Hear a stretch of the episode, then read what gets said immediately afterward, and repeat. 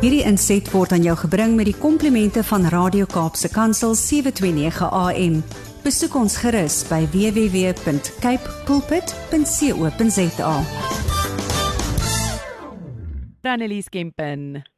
Goeiemôre Andri Pel, hoop dit gaan goed met jou en al die luisteraars vanoggend op die maandag. Ja, dit dis gaan baie goed. Ek sien julle het 'n baie heerlike dag aan daai kant. Ek sien Andrei hmm. Kelemans het vir my gestuur foto's van hoe presies dit lyk vanoggend daar in Pretoria se kant. Hier by ons is dit lekker reënerig, maar die winter is hier en ons is dankbaar vir die reën. Kan jy glo dit kom uit my mond uit? Dit is so waar ek het gisterand toe na die weer kyk, toe dog ek ek wonder of jy gaan aanvaar dit is nou 'n koue, nat winter vir jou wat voorlê. Ja, en ons is eintlik bietjie bekommerd oor die temperature wat nog relatief hoog is, want gewoonlik hierdie tyd van jaar moet ons al begin baadjies aantrek en ons dra nog net ligte truitjies. Ek het so. gesien die weer is heerlik aan daai kant. Maar Annelies, ons gesels weer bietjie vanoggend Zamazamas en ons uh, met vanoggend verantwoordelikhede en oplossings waaroor ons hopelik kan gesels en dan sluit ons ook die Zamazamas af vir hierdie maand. En ek dink ons luisteraars is net soos ek steeds verbaas oor die hele Zamazamas tendens. Ek dink die geweld, die georganiseerdheid van die misdaad en die groot bedrag geld wat te sprake is waaroor ons die afgelope paar weke gesels het. Maar kom ons fokus net weer vanoggend bietjie eers weer op die gemeenskappe en hulle betrokkeheid by hierdie misdaad asseblief. Ja, ek dink as jy ek aan die gemeenskappe dink dan is dit vir my amper so 'n uh, dubbele ding. Dis dis so snaaks want ons het in ons vorige gesprek verwys na hoe van die gemeenskappe in die areas waar onwettige mynbou plaasvind in vrees leef as gevolg van die intimidasie en die geweld wat hierdie onwettige myners inboesem. Maar ironies genoeg is die teenoorgestelde ook waar en ek kon nie anders dink as aan die aan die bendes nie. Jy weet aan die een kant is daar hierdie skietgevegte by die bendes wat plaasvind en aan die ander kant is daar van die gemeenskappe wat hierdie ouens beskerm en lyk maar presies dieselfde geld met die Zamazamas. Nou partykeer is daar wel gevalle waar die gemeenskappe voel dat die polisie hulle val en wat daartoe lei dat hierdie ouens dan self teenoor die Zamazamas optree En dit het onder andere in Augustus verlede jaar in Kagiso aan die Wesrand gebeur waar die gemeenskap hulle self in groepe verdeel het om teen die Zamas in hulle areas op te tree. Party van die ouens was gewapen met stokke, met sambokke en byle, terwyl ander van die gemeenskap lewe die gras op die mynhope bedek het of die, die gras wat die mynhope bedek het aan die brand gesteek het. En toe het die gemeenskap 20 Zamas Zamas gevind. Hulle het hulle klere vir hulle uitgetrek Hulle het hulle klere aan die brand gesteek en toe het hulle gegaan en hulle met die sambokke geslaan om vir hulle te sê luister, julle beter uit ons area pad gee want hmm. ons is nou dik vir julle. Gelukkig het die polisie opgedaag en toe ingegryp. Maar hier is die ironie. Toe die polisie bietjie meer as 'n maand later in dieselfde area opdaag om nou juist bietjie weet op te tree want die, die gemeenskap was mos nou omgekrap 'n maand vroeër. Toe het die gemeenskap teen die polisie gedraai. Kan jy dit absoluut glo? En dit het daai situasie totaal en al verskriklik onveilig selfs vir die gemeen vir die polisie gemaak. En jy weet dit is net vir my so ironies en dis hoekom ek dit vergelyk met wat in die bende areas gebeur. Jy weet aan die een kant sê die gemeenskap luister polisie, julle moet nou beter optree. Ons is nou moeg vir al hierdie geweld en die en die gevegte wat daar plaasvind. En dan wanneer die polisie wel inkom om dit te doen, dan tree die gemeenskap teen die polisie op. So ek weet regtig nie hoe die gemeenskappe altyd se koppe in hierdie areas werk nie. Ek dink mense seker op bly om 'n beter persepsie te kry. Ja nee, verseker. My vraag dink ek dan is hoe verdien hierdie gemeenskap dan 'n inkomste uit die Zamazamas want dit moet tog die geval wees. Ja, jy weet jy's heeltemal reg. Ehm um, die Zamazama skep absolute sekondêre ekonomie wat werk voorsien aan van die gemeenskaplede. En as jy nou dink hoe, dan sal jy nou byvoorbeeld dink hierdie ouens moet eet. Jy weet ons het 'n vorige keer gepraat daaroor. So hulle sal byvoorbeeld kos vir die Zamas ondergronds neem, um, of wat die Zamazama dan ondergronds moet neem, moet hulle op 'n manier kry van iemand af. So dit moet voorsien word, dit moet verpak word. Partykeer is daar selfs van hierdie gemeenskaplede wat kosstalletjies het waar hierdie zamazamas dan nou, jy weet in daai areas wat dit myn. Ons weet mos nou hierdie kostrollies wat oral rond gaan in ons land. So natuurlik gaan jy omgekrap raak mm. as jy nou nie meer daai inkomste kan kry nie. Maar daar's nog 'n deel van hierdie sekondêre ekonomie. Baie van hierdie areas het baie van hierdie HOP-huise, daai hulphuise waarna ja. ons, jy weet, waarna ons baie keer verwys en hulle sal aangaan en hulle sal van die kamers aan van hierdie zamazamas uitverhuur en van daai ouens omdat geld nie vir hulle probleem is nie sal hulle daai huur selfs 'n jaar vooruit betaal vir die eienaar van daai hophuisie. Dit gee hulle natuurlik 'n wonderlike kontant inspuiting en ons moet onthou baie van hierdie mense het 'n baie lae inkomste of party van hulle selfs werkloos. So as jy nou skielik 'n paar duisend rand vooruit kry, gaan jy alles in jou vermoë doen om die Zama Zama te beskerm want ek bedoel dis jou inkomste. So dit is absoluut wonderlik vir jou en jy gaan maar net eenvoudig nie dink waar daai geld vandaan kom nie. Maar is nog 'n ander realiteit. Partykeer sal van hierdie gemeenskaplede selfs hulle hophuise opgee sodat nog samas kan intrek wat nog 'n groter inkomste vir hierdie gemeenskaplede gee. En die groot probleem hier is Jy's nie veronderstel om dit vir 'n vir iemand anders wat nie Suid-Afrikaner is te gee nie en ons weet baie van hierdie dames is nie Suid-Afrikaners nie. En baie van die raadslede in hierdie omgewing wat weet dat er onwettige mense in hierdie hulphuise intrek. Draai eenvoudig net 'n blinde oog. Daar kry hulle ook 'n paar rand onder die tafel. Hoe weet ons? Jy weet en uiteindelik word hierdie politieke en administratiewe probleem 'n polisieeringsprobleem wat hulle fokus wegvat van innermisdaad, ander misdaad af. So dit sê net vir jou dat hierdie 'n groter gemeenskapprobleem is en dat daar selfs raadslede is wat eenvoudig nie hulle werk doen soos hulle veronderstel is om hulle werk te doen. Ja, um, Annelies, kom ons praat 'n bietjie oor die mynhuise wat jy nou net genoem het. Weet ons enigsins hoeveel geld hulle verloor as gevolg van die onwettige mynbouaktiwiteite? Ja, ek dink baie van ons dink net aan die onwettige um, goud wat uitgehaal word en gesteel word, maar daar's baie ander skade wat tot ekstra kostes lei, soos byvoorbeeld die skade aan die myninfrastruktuur. Nou, as daar byvoorbeeld gevalle is waar die polisie gouddraande kry wat hulle op beslag lê en daar is nie arrestasies wat gemaak word nie, sal daai gouddraande erts tipies aan die myne teruggegee word. As daar natuurlik arrestasies is, word daai gouddraande erts natuurlik gehou totdat dit jy weet uh, uh, daar hofprosesse van dit moet alles dien as bewysstukke. Maar as ons dan dink aan die skade van die myne, kan dit soveel as 50 keer meer wees as die werklike goudverliese. Want daai skade aan daai infrastruktuur is so erg partykeer dat in die wettige myne of in die die bestaande myne waar daar nog wettige myn word, dat van daai ouens eenvoudig net nie meer wettige mynbou kan toepas nie omdat daai mynstrukture so onveilig is. Daar was byvoorbeeld 'n groot operasie by 'n myn in Magaliesburg se omgewing gehou waar die polisie die mynhuis gewaarsku het dat hulle begin om hulle eie perseel te beskerm want vir weke na die operasies wat plaasgevind het, het daai Zama gegaan. Hulle het die mynhuis se kantoor en voertuie aan die brand gesteek, gesteek wat nog tot miljoene rande se ekstra skade gelei het. Dan is daar natuurlik ook diefstal van myn toerusting wat plaasvind. En dit sluit enigiets in van lampe tot boortoerusting, stewels, kopers, toerusting om mee te grawe en natuurlik die plofstof wat ges, wat gesteel word. En weer eens verloor die wettige myne dan produksies as gevolg van hierdie skade want jy daag vanoggend by 'n myn op of vanaand om weet om te begin myn en dan kom jy agter maar die helfte van jou toerusting is weg. Jy het nie genoeg plofstof om te kan jy weet goeders doen wat jy moet doen nie. En as ons byvoorbeeld dink dat die koperpype wat gesteel word, het dit ook 'n negatiewe invloed op die ondergrondse ventilasie van die masjiene wat ondergrond gebruik moet word, wat weer tot gesondheidsprobleme kan lei vir die myner of selfs skade. Jy weet, ek bedoel, as daar nie ventilasie onder is nie, jy hoef nie enige myn ekspert te wees om te weet maar dit groot groot probleme nie. So dit beteken dat die myne ekstra veiligheidsmaatreëls in plek moet hê om te sorg dat die kragkabels, die ligte, die koper, die ventilasietoerusting behoorlik funksioneer sodat hulle eie wettige myners veilig kan wees. Wat natuurlik lei tot meer geld wat hierdie ouens moet betaal. En die Suid-Afrikaanse Instituut vir Interne Kwessies het reeds 6 jaar gelede geskat dat om die ongebruikte myne te moet rehabiliteer ietsie 40 miljard rand sal kos. Jy kan nie dink. Dis net geld, geld, geld, geld wat hierdie arme myne wat reeds sukkel, erns moet uitkrap as gevolg van hierdie Zama Zama probleem. Jo. Nou wat presies is hierdie myneienaar se verantwoordelikheid om onwettige mynbou aktiwiteite te probeer stop?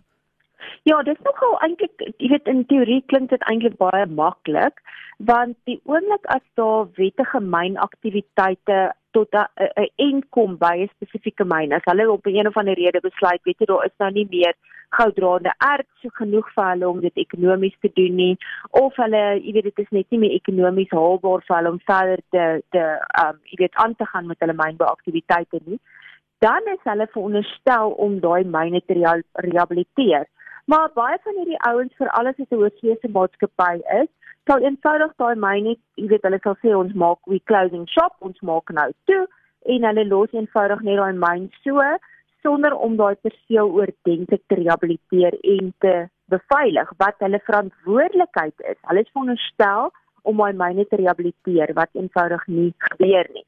Dit beteken dit word uiteindelik die departement van mineraal en energie sake se probleem om hierdie myne te probeer beveilig en in stand te hou wat ook nie gebeur nie want weer eens is dit 'n klomp geld. Ek bedoel ons het daar gehoor hoeveel geld dit 6 jaar gelede al sou gekos het 40 miljard rand dis baie baie geld. Wat dan gebeur is natuurlik sal hierdie myne wat nie gerehabiliteer is nie 'n klomp onwettige myne slok wat tot 'n klomp misdade lei wat uiteindelik ehm um, hand uitdruk en weer eens word dit 'n polisieeringsprobleem as eerder 'n oorspronklike mynhuis of die departement van mineraal energie sake se probleem wat dit moet oplos. Of dit sal gebeur dat daar ander mynhuis is wat daai myn koop en sê maar kom ek kyk of ek nie op 'n of ander manier nog bietjie kan goud of wat ook al die edelmetale is wat ons moet uithaal nie kan kan uithaal uit hierdie myn uit maar ons weet weer eens dat dit nie net R10 of R20 of 'n paar duisend rand kos om so 'n myn te jy weet te koop en dan te rehabiliteer nie. Dis baie groot geld. So die mynlisensiehouders het verskillende verantwoordelikhede ten opsigte van die persele wat hulle moet jy weet uitvoer. Dit sluit onder andere veiligheidsheining in as die eerste vlak van sekuriteit maar dit voldoen nie eers basies aan die basiese veiligheidsvereistes nie. En dan verwag hierdie ouens dat die polisie 24 uur van die dag, 7 dae van die week hierdie myne moet beskerm en ons weet eenvoudig dis onmoontlik want die polisie is nie sekuriteitsbeamptes nie. Hulle moenie by elke perseel gaan staan in die land of dit nou 'n winkelsentrum of 'n myn of 'n ongerehabiliteerde myn is en sê kom ek speel weet sekuriteitsbeampte nie. Dit is 'n jy weet 'n eienaar se probleem en se verantwoordelikheid want ons weet ons het net soveel duisend um, polisiebeamptes in die land. So baie van hierdie myne kom eenvoudig nie hulle wettige verantwoordelikhede ten opsigte van mynsekuriteit na nie en dit maak die polisie se taak al hoe moeiliker. En die oomblik as die polisie dan byvoorbeeld moet bewys met arrestasie dat hierdie ouens in 'n area is wat hulle onwettig betree het, met heininge met tekens op wat wys dat dit privaat eiendom is, sal die ehm um, jy weet die verdedigingsadvokate vinnig in 'n in 'n hofsaak sê maar Hoe moet ons weet dit is 'n privaat perseel? Daar was nie oordentlike heining nie, daar was nie 'n bord op om te sê, jy weet as jy hierdie area betree, ehm um, betree jy privaat eiendom nie, so weer eens sit die polisie met die gebakte pere. Sjoe, Annelise, okay, ek dink my laaste vraag is sekerlik een wat baie van my luisteraars nou het. En is dit is is daar enige oplossing vir hierdie onwettige mynbouprobleme met Samamas aan die voorpunt? Ja, ek dink in die ideale wêreld as ons geweet het daar's 'n oplossing, sou ons al lankal nie meer die probleem gehad het nie. Maar nou ja, sommige rolspelers is van mening dat ons nooit regtig van die onwettige mynbouaktiwiteit ontslae sal raak nie, want sodra die polisie een area skoonmaak, laat van die mynhuise hulle nie steek ten opsigte van 'n gebrek aan die nooddelike voorsorgmaatreëls wat eenvoudig daartoe lei dat die volgende groepe ongebruikte myn intrek. Nou in Maart verlede jaar is daar ambag en kleinskaal mynboubeleid gepubliseer wat juis ten doel het om ambag mynaktiwiteite as 'n leefstyl te erken.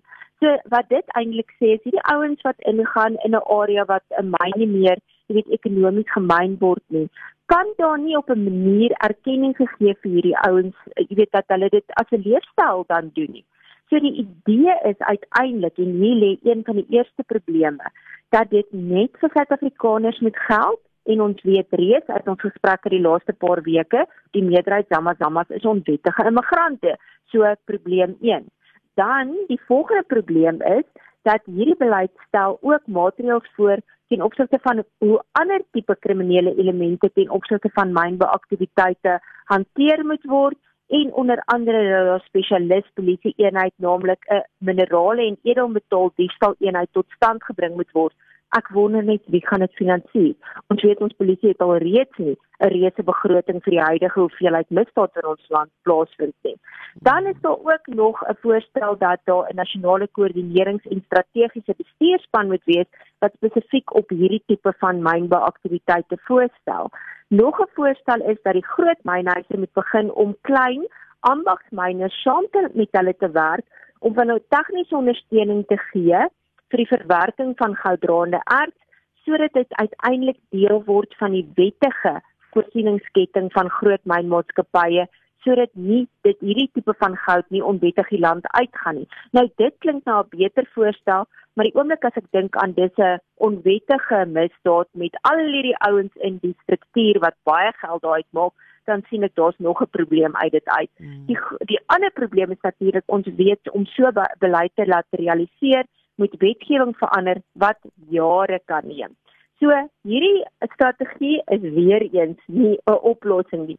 Nie vir die onwettige ouens wat baie baie geld uitmaak nie. Vir die klein ouetjies wat sê maar weet jy op my manier wil ek dalk bietjie weet bietjie goudraande erts kry en ek is bereid om dit vir 'n myn te gee dat ek weet alles wat ek doen is wettig, is dit moontlike oplossing. So wat gebeur intussen? Die polisie en die volke gaan maar aan met al hierdie operasies wat hulle het. Minstens is daar iets wat goed voortgevloei het uit al hulle operasies soos verlede jaar in Oktober. Is 'n klomp van hierdie kom ons noem hulle nou maar kingpins gearresteer. Daar's op 'n klomp voertuie beslag gelê. En ek weet daar was ook nou in die laaste paar weke was daar baie baie goeie arrestasies van 'n klomp damas sowel as van van hierdie kingpins gewees danksy die goeie werk van hierdie taakspanne sowel as van die valke. Maar ja, intussen gaan die ander ouens voort om hierdie gouddraande erts vanaf die Zamazamas te koop, te verwerk en uiteindelik, jy weet, is dit net nog 'n groot groot probleem. Hmm. So totdat daar werklike langtermyn oplossings gevind word en almal hulle verantwoordelike na verantwoordelikhede nakom, bly die polisie besig met operasies om die Zamazamas te arresteer en hopelik kry hulle ook dit reg om meer van die volgende vlakke in hiërargie wat die goud koop, verwerk en en uiteindelik verkoop aan ander plekke in ander wêrelddele te arresteer sodat ons om die lang duur van die Gamma-Gamma probleem ontslaak kan raak. Sjoe Annelies, dankie vir jou ongelooflike insiggewende um navorsing en al die dinge wat jy gele gedoen het vir hierdie Zamazamas en vir ons 4 weke se onderhoud. As jy meer wil uitvind en as jy dalk van ons um goedjies geweet gemis het, kan ek vir julle die potgoeie ook dan nou beskikbaar stel op of die potgoeie is beskikbaar op ons um op ons app. Jy kan net daarna gaan kyk, maar Annelies vrees ek baie dankie vir julle inligting. As jy meer inligting wil kry en bietjie dieper gaan indelf of wil indelf in al hierdie aktuelle onderhoude en sake waaroor ek en Annelies gesels, maak seker om met haar in aanmerking of in aanraking te kom met um deur haar 'n uh, e-pos te stuur na editor@servamus.co.za. En dan is jy ook op al die Servamus um plat sosiale media platforms Annelies. Ja, 100% maklikste plek is natuurlik ons webwerf www.servamus.co.za en dan al die sosiale media platforms soos jy sê, um, of dan nou altyd Facebook, Instagram, Twitter en dan LinkedIn. Ja, en ek moet daar net erkenning gee vir my kollega Kotie Geldnys wat hierdie klomp artikels geskryf het en met die volke gepraat het en die taakspanne gepraat het. Sy het die navorsing gedoen. Ek het dit maar net verwerk in radiopraatjies. So dit lyk asof ek al die werk gedoen het. Baie dankie julle is 'n definitiewe uh, wonderlike span. Dankie Kotie vir jou ook. En dan gesels ons weer volgende week so op Werkersdag. Inderdaad, ek dink ja. ons praat bietjie oor die konstruksie outjies wat ons ook net so droog gemaak. Ons vat hom bietjie. Ons weet as ons jou gesels is dit altyd aktueel en dankie vir jou wonderlike insetsels en ek praat volgende week met jou lekker week. Mooi bly. Dankie, totsiens. Bly ingeskakel. Ek en Gerda Kreelis net hierna terug by jou. This insert was brought to you by Radio K Pulpit, 7 to 9 a.m. Please visit kpulpit.co.za.